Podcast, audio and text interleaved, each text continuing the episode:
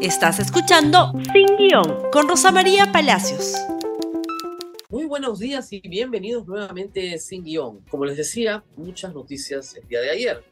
Empecemos por la presentación de la moción de vacancia por incapacidad moral permanente contra el presidente de la República. Así lo informó el diario República. Pedro Castillo, Congreso aprobó debatir la tercera moción de vacancia contra el presidente, con 73 votos a favor.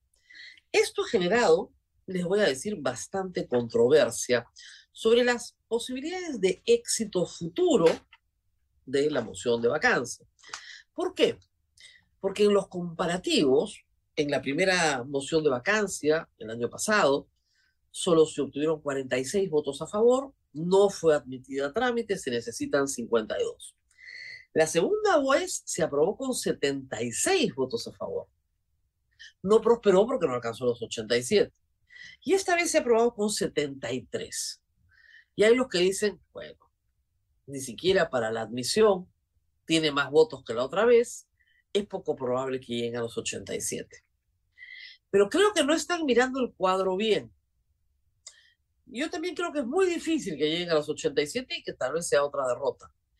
Pero lo que hay que mirar es el núcleo duro de defensa de Pedro Castillo, es decir, los que votaron en contra de la admisión de la moción. Y miren ustedes cómo cambian los números. En la primera moción votaron 76 en contra. En la segunda moción votaron 46 en contra. Ayer han votado 32 en contra. Se han abstenido 6. 32 de 130. Entonces hay un espacio pequeño donde se puede buscar votos. No todo está dicho. Hay un gran, obviamente, número de ausentes ayer, de gente que no ha votado. Porque si ustedes, ustedes suman 73 más 32 más 6, no llegan a 130, llegan a 111. Algunos han votado por los pies. Pero lo que es cierto de nuevo es que la desaprobación de la iniciativa baja de 76 a 46 a 32. ¿Dónde están los que defienden a Pedro Castillo en el Congreso? ¿Por qué no están? Y ese es un asunto crítico porque, como verán, Pedro Castillo tiene que ir el 7 de diciembre, el próximo miércoles. Algunos habían pedido que se pasara para el 12, después de la semana de representación, pero la verdad es que la iniciativa de Ed Málaga nuevamente volvió a triunfar, se puso a voto dijeron sí, por mayoría, que venga el 7. Y el 7 tendrá que ir el presidente con su abogado, solo, o no ir, como él prefiera, a defenderse ante el Congreso de la República para hablar de los temas que están en la moción y tal vez por primera vez en su vida responda a las imputaciones penales, a las malas designaciones de ministros, a los ministros que están hoy comprendidos en investigaciones penales, uno de ellos prófugo de la justicia, a sus colaboradores que vienen colaborando con la Administración de Justicia y tengamos algunas respuestas que el Perú no ha tenido por parte del presidente de la República. Para ser franco, decir yo no soy corrupto, mi familia no es corrupta, si alguien de mi familia es corrupto que se lo lleven preso, no basta para explicar qué hacía su hija en Anguía con el alcalde de Anguía, promocionando obra pública, las cuentas en los bancos, las donaciones, los saltos de plata. Nada de eso ha explicado el presidente de la República y es todo lo que tiene que explicar. Y escuchando sus explicaciones se podrá ver si el señor está libre de toda sospecha. Eso no es más que un parte de una amenaza, como diría OEA, vamos a leerlo más tarde, ¿no? De algunos racistas y de algunos medios de comunicación donde hay sobre libertad de expresión, para usar los términos que usa la OEA. Eso se verá este miércoles. ¿Puede fracasar? Sí, puede fracasar. Es verdad que puede fracasar. No está claro que tengan todos los votos bajo la manga. Pero ha dicho el señor Ed Málaga que este es el mejor momento para plantear. ¿Por qué? Porque hay una amenaza real por la disolución del Congreso. Como les decía, el Tribunal Constitucional, cosa que ya saben a esta hora, ha concedido una medida cautelar al Poder Ejecutivo. ¿Por qué?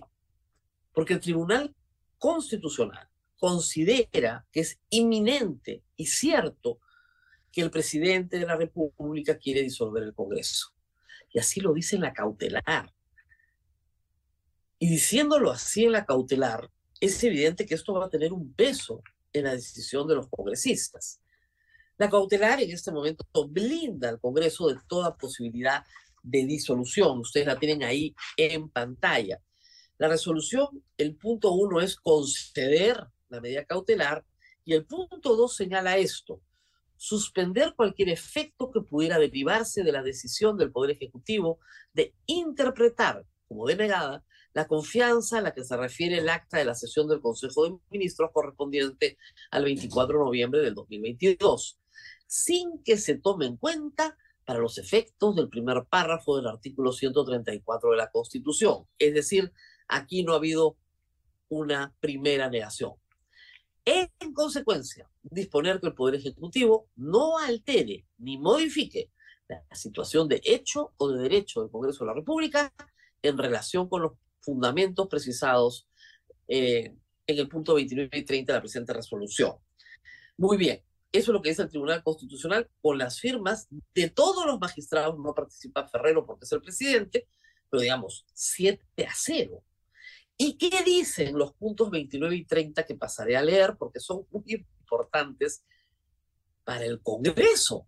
Si yo fuera congresista y leo esto, bueno, esta es una opinión autorizada.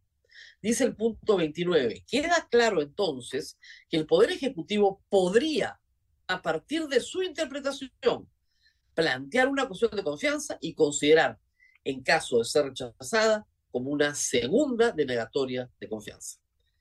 Este Tribunal Constitucional entiende que si se espera hasta la resolución de fondo de la presente controversia, momento en el que se establecerá en definitiva si la decisión expresada por el Poder Ejecutivo de interpretar se ha producido el rehusamiento de la confianza a la que se refiere el artículo 133 resultó regular y vulneratoria a la competencia del Parlamento o no, el Poder Ejecutivo podría haber disuelto el Congreso de la República con base en dicho acto. El Tribunal Constitucional entiende que el Poder Ejecutivo podría haber disuelto el Congreso en el momento en que resuelve el tema de fondo. Y por lo tanto tiene que detener esto señores congresistas, ya, ¿cómo se los va a explicar, no es cierto, un abogado de otra manera más clara que leyendo esto? El Tribunal Constitucional cree firmemente que el presidente está dispuesto a disolver el Congreso de manera inconstitucional, utilizando cuestiones de confianza, a pesar de que la ley 31355 se le prohíba.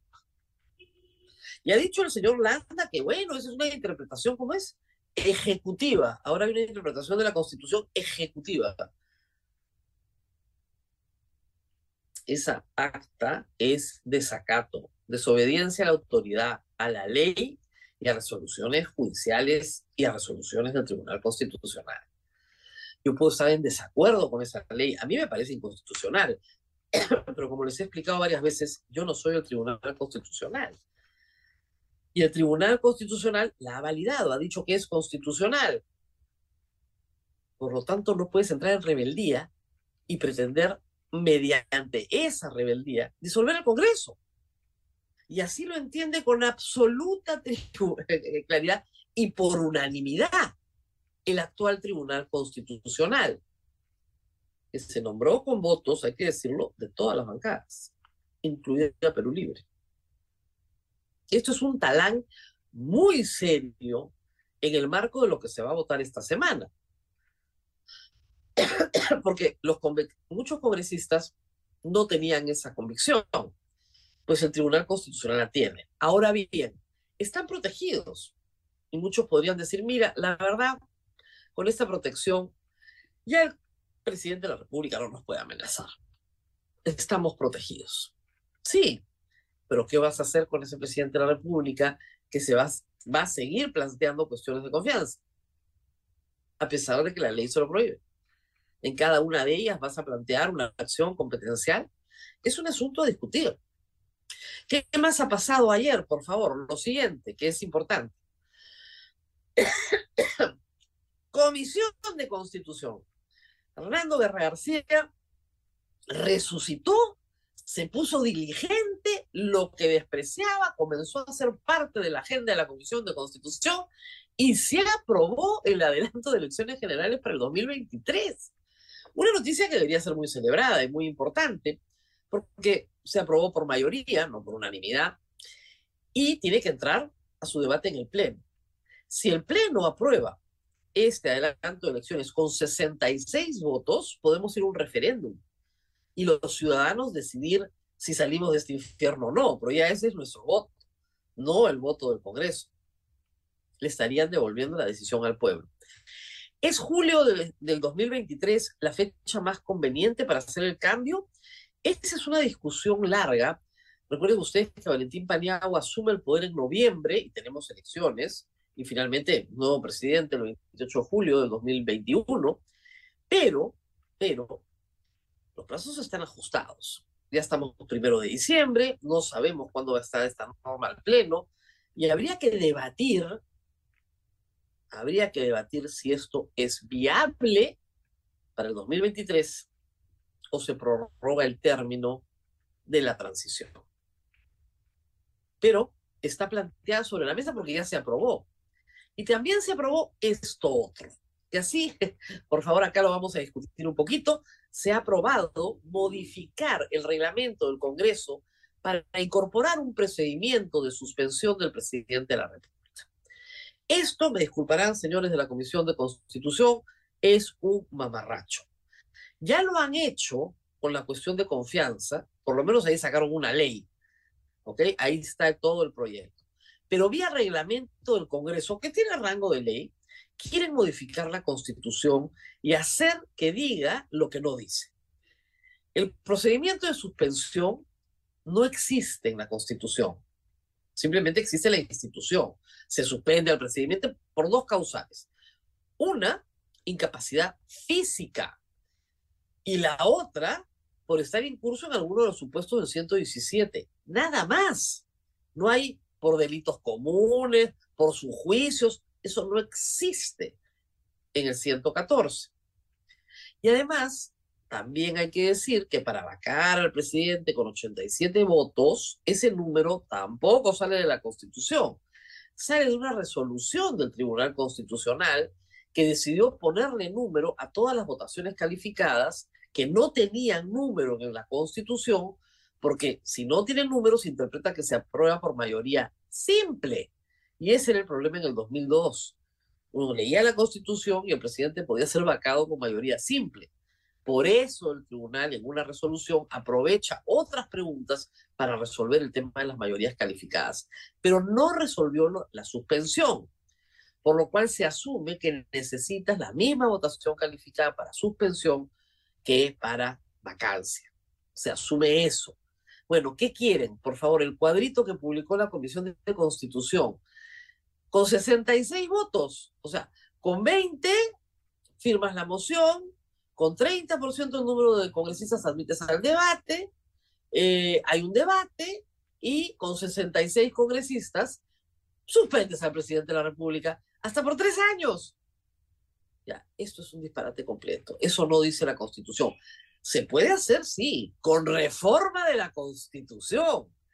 Tienes que reformar la Constitución en dos legislaturas con 87 votos o tienes que ir a un referéndum, pero no puedes hacer esta barbaridad. Reitero, es lo mismo que han hecho con la cuestión de confianza. Han modificado por ley el sentido de la Constitución. Ahora, si se los aguanta el Tribunal Constitucional, es otra historia. Pero son estos temas los que en otra época que espero que sea próxima, no muy lejana se pueda debatir con seriedad las instituciones del contrapeso que tiene que haber entre los poderes del Estado. ¿Qué más tenemos ayer? A ver, lo siguiente, día lleno noticias. La OEA. Dios bendito.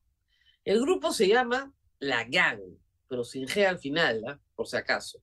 GAN, grupo de alto nivel. Y dicen que han encontrado una serie de cosas, pues, que no son precisamente novedosas, ¿no? Por decirlo menos. Que han encontrado un alto nivel de polarización. No me diga. Hace más de un año que tenemos un alto nivel de polarización en el Perú. Ha encontrado una crisis, una crisis, una inestabilidad democrática. ¡Wow! Ambiente altamente polarizado, acoso permanente y confrontación entre poderes, uso excesivo de herramientas de control político, cuestionamiento sobre el rol de la prensa y los medios de comunicación. Dice que han encontrado que es un exceso de libertad de prensa, una sobre libertad de prensa, maravilloso.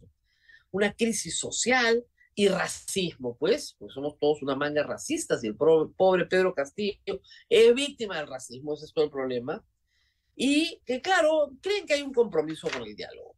¿Qué recomiendan? Encauzar el diálogo. Lo que quería el embajador Forsyth. Esto es todo armado desde Palacio de Gobierno. Quería apoyo y solidaridad y hacer una mesa de diálogo para que haya, ¿cómo se llama? Una tregua política. Hoy día en la mañana el ministro Salas salió a decir, aceptamos la tregua política. Miren, para que haya una tregua, tienen que haber dos bandos, ¿no es cierto? y las dos partes tienen que estar de acuerdo en ir a la tregua. No una parte y un tercero que no tienen nada que ver en el asunto. ¿Verdad? ¿Qué tregua política va a haber si están discutiendo los delitos del presidente de la República? Que acá no aparecen. Hablan de la politización de la justicia, de la judicialización de la política, que sí existe en toda América Latina. Pero no es el caso de Pedro Castillo, que tiene acusaciones de corrupción bien serias, que acá es como si no hubieran hablado nunca con la fiscal de la Nación. No se han enterado. Ah, bueno, no se han enterado. Obviamente hablan de el racismo, de la discriminación, invocan a la Convención Interamericana, dicen que sí tiene que haber derecho a la libertad de expresión, pero entre sus hallazgos hablan de algo que sí, a mí particularmente me ha molestado muchísimo. Como ustedes saben, hace nueve años, no ahorita, nueve años, ocho periodistas presentamos una acción contra el acaparamiento de medios en violación del artículo 61 de la Constitución. Nueve años, ¿verdad? Nueve, muy bien. ¿En qué estamos en primera instancia? Ganamos la acción, ¿ah? Después de siete años. Y por un formalismo, porque no habían notificado a los herederos de un difunto, de uno, entonces regresamos a foja cero y tiene que volver a empezar la acción. La Comisión Interamericana de Derechos Humanos, la OEA, ¿no es cierto? Es el ente que tiene adscrita la Comisión Interamericana de Derechos Humanos, no ha hecho nada por nosotros. Nada. Y este documento dice, qué barbaridad, hay concentración de medios en el Perú, qué horror. Lo que se le dijo claramente a esa comisión es que no queríamos que nuestra demanda se instrumentalice en favor de Pedro Castillo. Esa demanda se introdujo en el año 2013, cuando no había ningún Pedro Castillo. ¿Ok? Que les quede claro a la gang que ha venido acá, porque este es el informe preliminar. Y luego, por supuesto, mesa de diálogo, tregua política, bla, bla, bla, bla, bla. Esto, francamente, si hubieran ahorrado la visita, no sirve absolutamente para nada. Es una visión muy sesgada, muy monitoreada desde Palacio de Gobierno a favor de Pedro Castillo, y él mismo lo reconoce. Es increíble, ¿ah? que es el preliminar, todavía no tenías que sacar el tweet. Veamos los tweets de Pedro Castillo de ayer saludando el informe, diciendo gané. El grupo de alto nivel de la OEA ha ratificado que mi gobierno viene recibiendo ataques desestabilizadores por un grupo político que hasta hoy desconoce el voto popular y pretende vulnerarlo. No dice nada del fujimorismo, ¿ah? Disculpen, no dice un, grupo político, no dice eso. Pero en fin, Rectifico que pese a todo seguiré trabajando por la vigencia del Estado constitucional de derecho y el equilibrio de poderes, la democracia fundada en la voluntad popular y por un país este, próspero que respete los poderes del Estado. Siguiendo con el espíritu con el que inicié mi gobierno, que está expresado en las recomendaciones de la OEA, o sea, imagínense, ya, la OEA, yo le he dictado el texto, increíble. Hago un llamado a los titulares de las instituciones del Estado, los líderes políticos, sociales del país, para dialogar. Ahora quiere dialogar. El viernes pasado iba a disolver el Congreso y ahora quiere dialogar. Muy bien. Asegurar la gobernabilidad, así como rechazar la desestabilización, venga donde venga. Es momento de una solución rápida a las necesidades de nuestro pueblo, postergadas por muchos años. El Perú nos necesita a todos. Ya. ¿Qué pasó ayer? Perdió, pues, en el Tribunal Constitucional. Al Congreso le dieron la cautelar. Ya no tiene nada. Su acta, cero balas. Marcador en cero. ¿Qué va a empezar de nuevo? Y tiene este papelito de la OEA que él dice que lo han escrito a su favor. Qué mal andan en Palacio de Gobierno, por Dios, qué error. Se les vio el fustán. Tenían que demorarlo un poco. Esas han sido todas las noticias, creo, de ayer, que son muchas. Pero antes de irnos y terminar el programa, quería recomendar esto.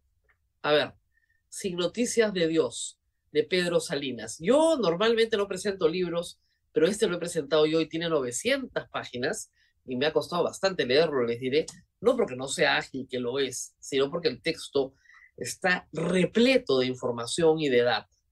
Es una publicación hecha directamente por el autor, de manera independiente, no tiene editorial, por lo tanto, el tiraje es muy pequeño. Lo aviso porque creo que se va a votar muy, muy rápido. No me digan que no se los dije. Está en la librería El Virrey, para los que están interesados. Y bueno, ahora sí, nos tenemos que despedir. Creo que hemos agotado todos los temas en esta semana. La próxima va a ser bastante, bastante movida. Nos vemos nuevamente el día lunes. Compartan este programa, por favor, en Facebook, en Twitter, en Instagram, en YouTube, en TikTok, donde ustedes quieran. Nos vemos el día lunes. Gracias por escuchar Sin Guión con Rosa María Palacios. Suscríbete para que disfrutes más contenidos.